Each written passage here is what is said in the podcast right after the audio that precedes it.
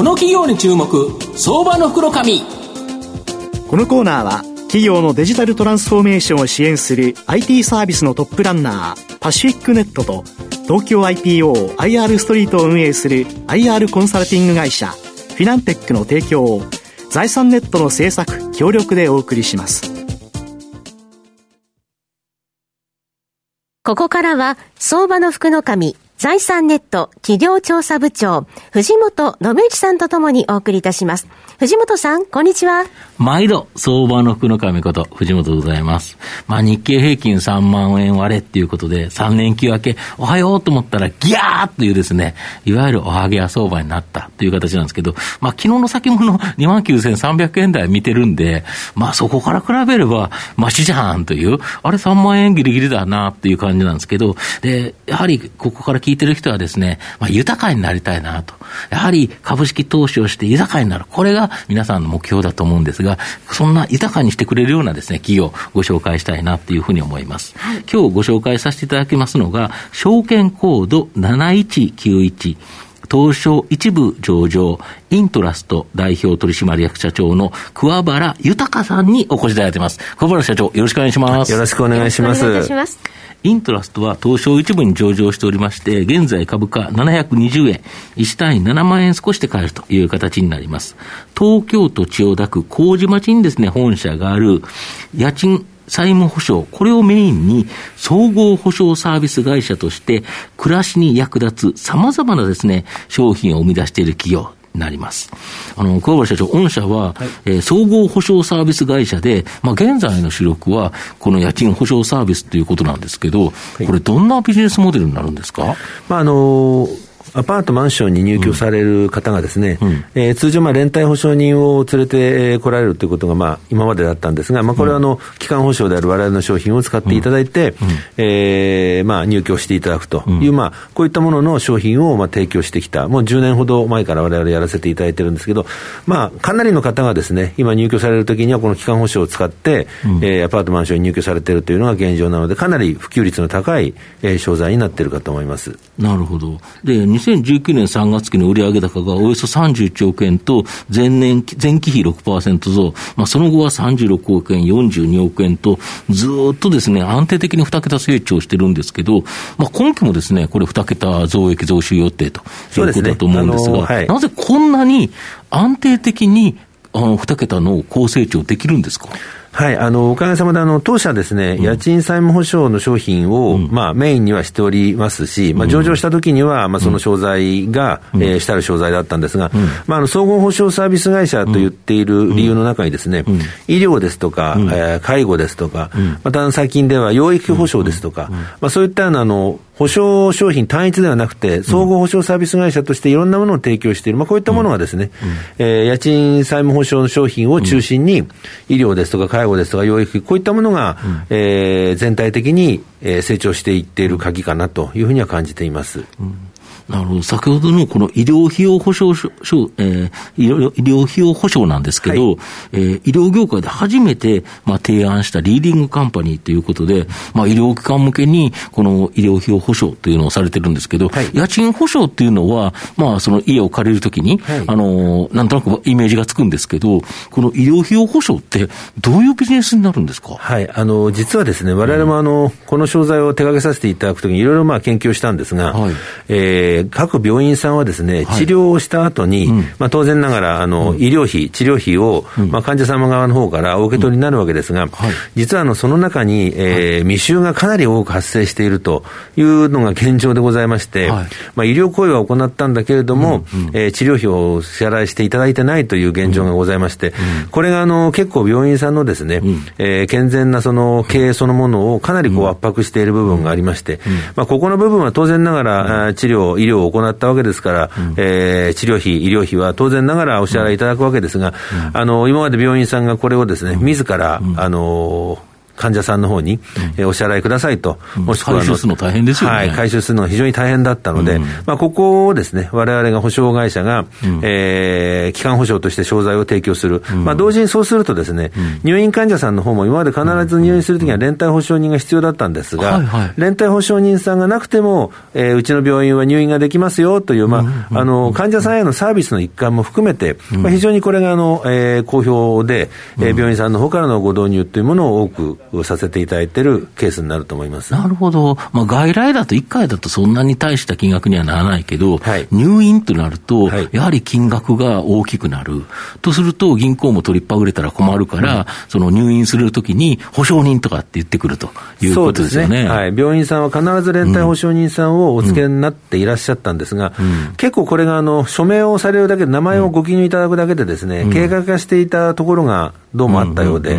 実際にはその密集があっても、連帯保証人さんのところに、えー、ご連絡をしても回収できないというのが現状だったんですが、われわれのその、えー、医療費用保証の方に、えー、ご加入いただけるんであれば、密集金はゼロになるということになりますので、まあ、病院さんの方の経営も安定してきますし、まあ、あのいわゆる財務諸表等もですね、えー、密集金等があの消えますので、まあ、非常にこう健全な病院経営にお役立ていただけるんじゃないかなというふうに思っています。まあ、病院も別に資金回収がプロフェッショナルじゃないですもんね。そうですね。はい。そうですよね。で、払ってくれないから、払ってくれっていうのをしつこく言うの大変な状態だった。そうですね。これが、で、えっ、と、患者の方も、実は病院で今から入院なのに、えー、っていう、えー、そしたらね、一人暮らしの人とかで、えー、頼む人が周りにいない場合、えー、ちょっと大変だよね。いや、おっしゃる通りですね。いうことですよね。はい。これ、これをやはり、まあ、なくすというか、はい、問題を解決するという。そうですね。素晴らしい商品ですよね。ありがとうございます。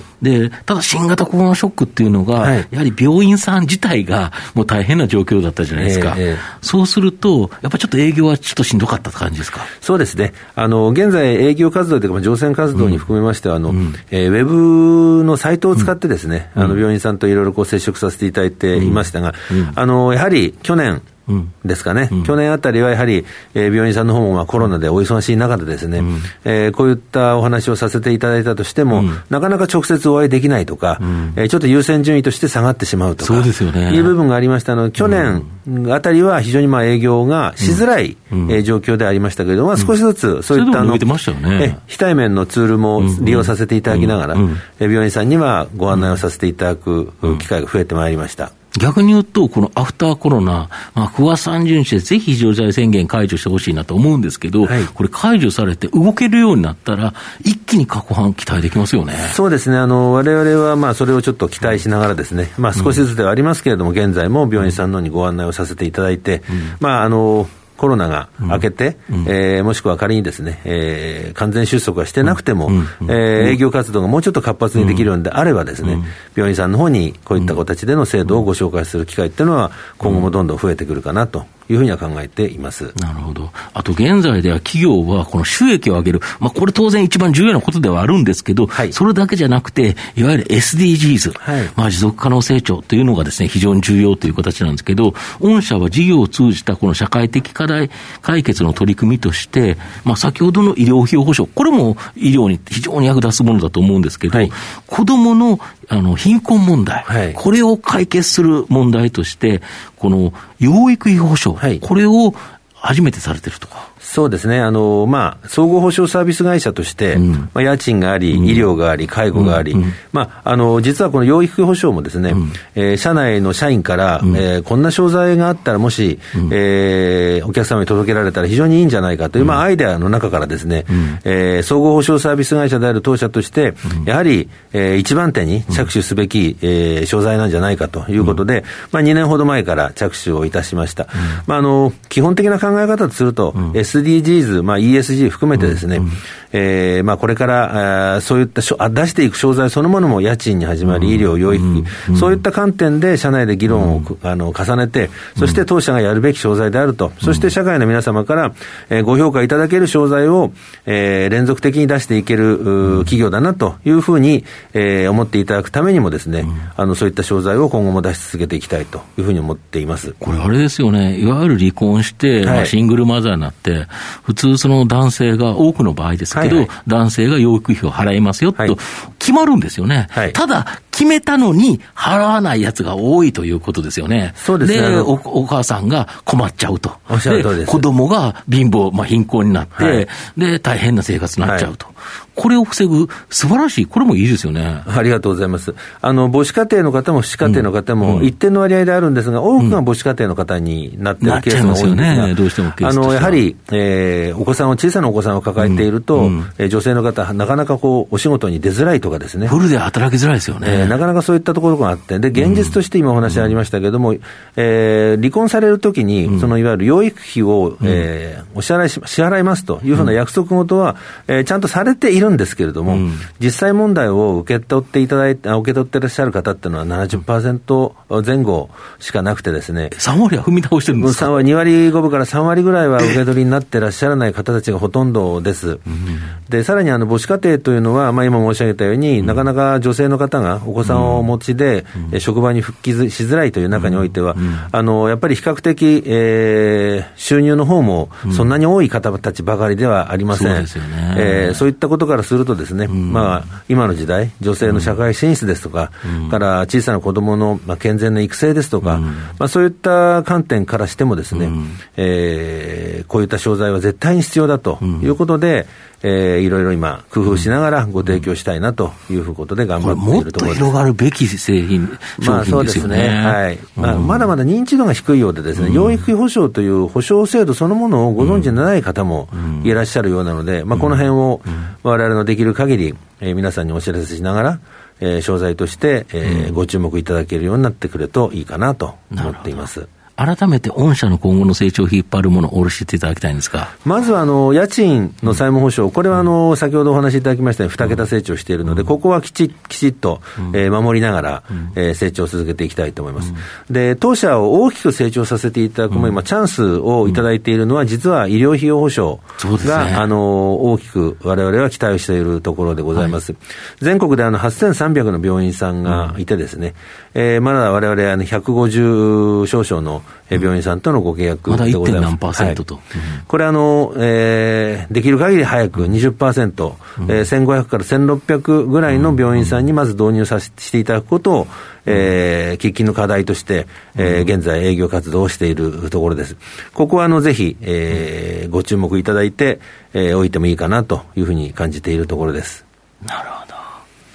まあ、最後まとめさせていただきますと、はい、イントラストは家賃債務保証で安定的な高成長を続けており、今後もこの分野で、まあ、さらなる成長を期待できるというふうに思います。医療費用保証はニーズが非常に高くですね、このアフターコロナでは一気に大きな成長可能性あるかなと思います。また SDGs にも積極的に取り組みですね、養育保証は事業を通じて社会的課題を解決を行える、まあ、素晴らしいサービスという形になります。中長期投資で応援したい相場の福の神のこの企業に注目銘柄になります。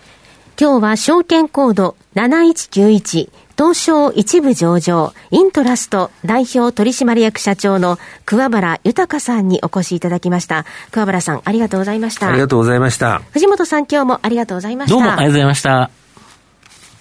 フィナンテックは企業の戦略的 IR をサポートしています。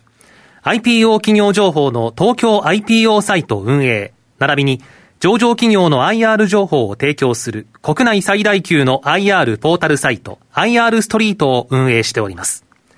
IR ストリートには企業価値向上に向け積極的な IR 活動を推進する多くの上場企業が掲載されております。トップの戦略説明動画からタイムリーな月次情報まで豊富なコンテンツを国内外の投資家にタイムリーに提供しております。